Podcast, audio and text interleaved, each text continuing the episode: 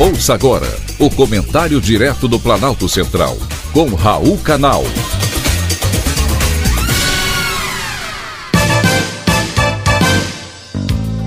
Queridos ouvintes e atentos escutantes, assuntos de hoje: Abril Vermelho. Estamos iniciando um mês preocupante para o Brasil, porém considerado fundamental para o MST, Movimento dos Trabalhadores Rurais Sem Terra o chamado Abril Vermelho. O ouvinte sabe que é nessa época do ano que começam as invasões de terra pelo país. E o mês começou com a invasão de 800 hectares de terras ocupadas e produtivas no município de Timbaúba, estado de Pernambuco. A justificativa do MST é de que as terras são improdutivas e que devem ser desapropriadas por interesse social para a reforma agrária. Esse é o movimento social que o governo apoia. Em apenas três meses do governo PT, já foram 13 invasões de terra, mais do que todo o primeiro ano da gestão de Bolsonaro, de acordo com informações do INCRA.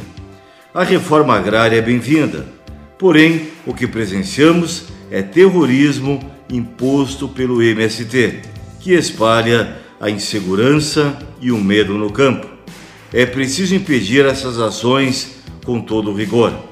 Do Congresso Nacional surgiu a primeira iniciativa do deputado Lázaro Botelho, do Progressistas de Tocantins. Ele apresentou um projeto de lei que impede os invasores de áreas produtivas acesso a programas de reforma agrária e também linhas de crédito voltadas para a pequena produção rural.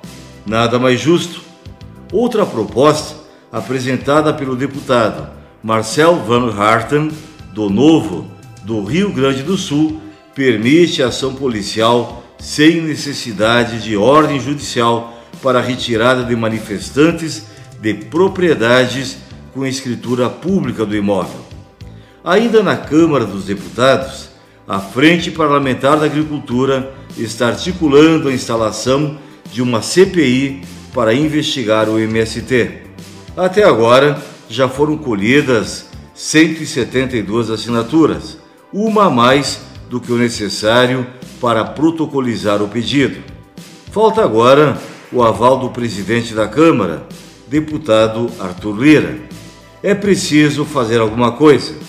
Não podemos continuar convivendo com medo e insegurança.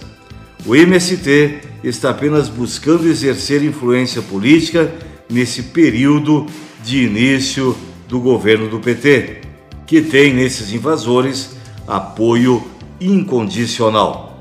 É preciso também separar ações sociais com a atuação política. Não vai ser invadindo terras produtivas que a reforma agrária irá ganhar impulso. Não se pode prejudicar quem produz, quem está no campo, fazendo o seu trabalho. É preciso parar o MST. Foi um privilégio, mais uma vez, ter conversado com você.